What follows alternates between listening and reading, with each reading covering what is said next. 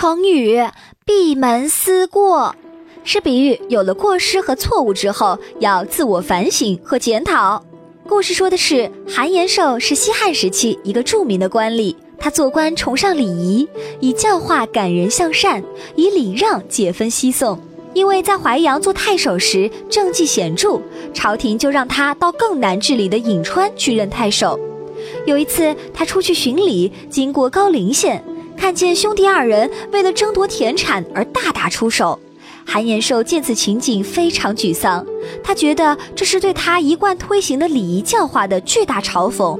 他于是说：“我有幸成为这里的长官，却没给老百姓做出表率，百姓没有蒙受教化的熏陶，以致兄弟失和，骨肉争讼。”这个责任全都是因为我无德无能造成的，我必须引咎辞职，关起门好好反省检讨自己的过失，听候朝廷处分。说完之后，他就回到住处，不再出门，终日反省自己的不足。